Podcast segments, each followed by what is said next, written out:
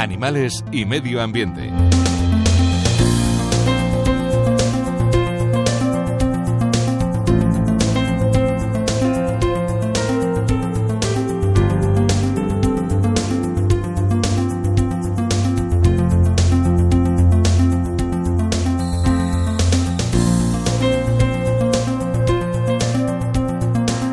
Mi padre me dijo muchas veces, tú fíjate, si te traen una, te dicen he encontrado una mariposa muy rara en mi casa y es el mes de, de septiembre, octubre, es una mariposa de la calavera, no ven otra, es la más grande de las que vuelan en esa época. Si en cambio eso es en mayo, junio, dice es una Saturnia piri, el gran pavón. Dice las demás pasan desapercibidas para la gente.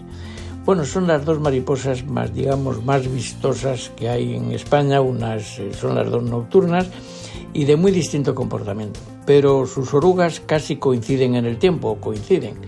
La mariposa, el gran pavón, pone los huevos en el mes de junio, eh, comen frutales que se desarrollan bastante deprisa y en agosto, cuando van a hacer capullo, final de julio, agosto, o a mediados de agosto, se bajan de los frutales y se dedican a buscar un lugar donde hacer un capullo y esconderse para pasar el invierno.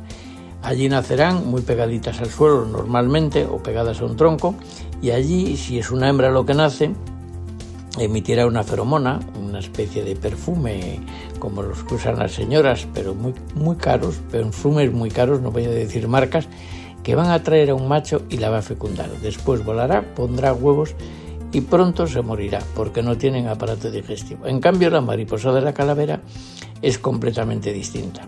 Coinciden las orugas en el tiempo. Y también en esa época en verano están las orugas por ahí. Lo digo porque mmm, varias personas me han enseñado fotos y me han dicho, mire qué oruga, y alguna vez me he pasado de listo y me ha dicho, mire Coruga, en que he visto por ahí por la calle, incluso en el zoo, y digo, va a ser una de la calavera, porque tenemos muchos solanum jazminoides, una planta decorativa, que le gusta mucho a la mariposa para poner los huevos y que se crían muy bien ahí porque pasan desapercibidas y es una planta que nadie la fumiga. Y he dicho, será la mariposa de la calavera y curiosamente dos veces han sido el gran pavón. No me extraña porque he soltado bastantes por aquí que he criado en cautividad, de la alguna vez que me han traído alguna y han puesto huevos por los frutales.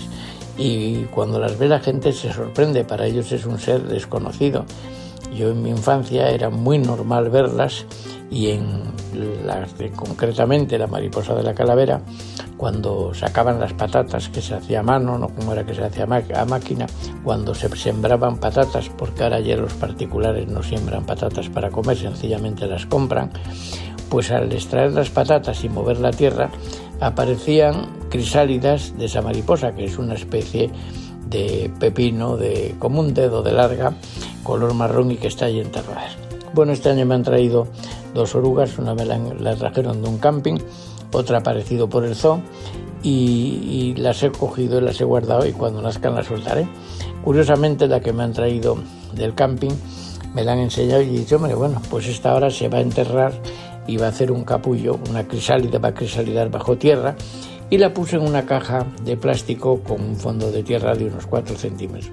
En el momento que la puso dije, ya he llegado a mi destino empezó a escarbar con la cabeza, a hacer esfuerzos, a hacer esfuerzos y rápidamente desapareció bajo la tierra.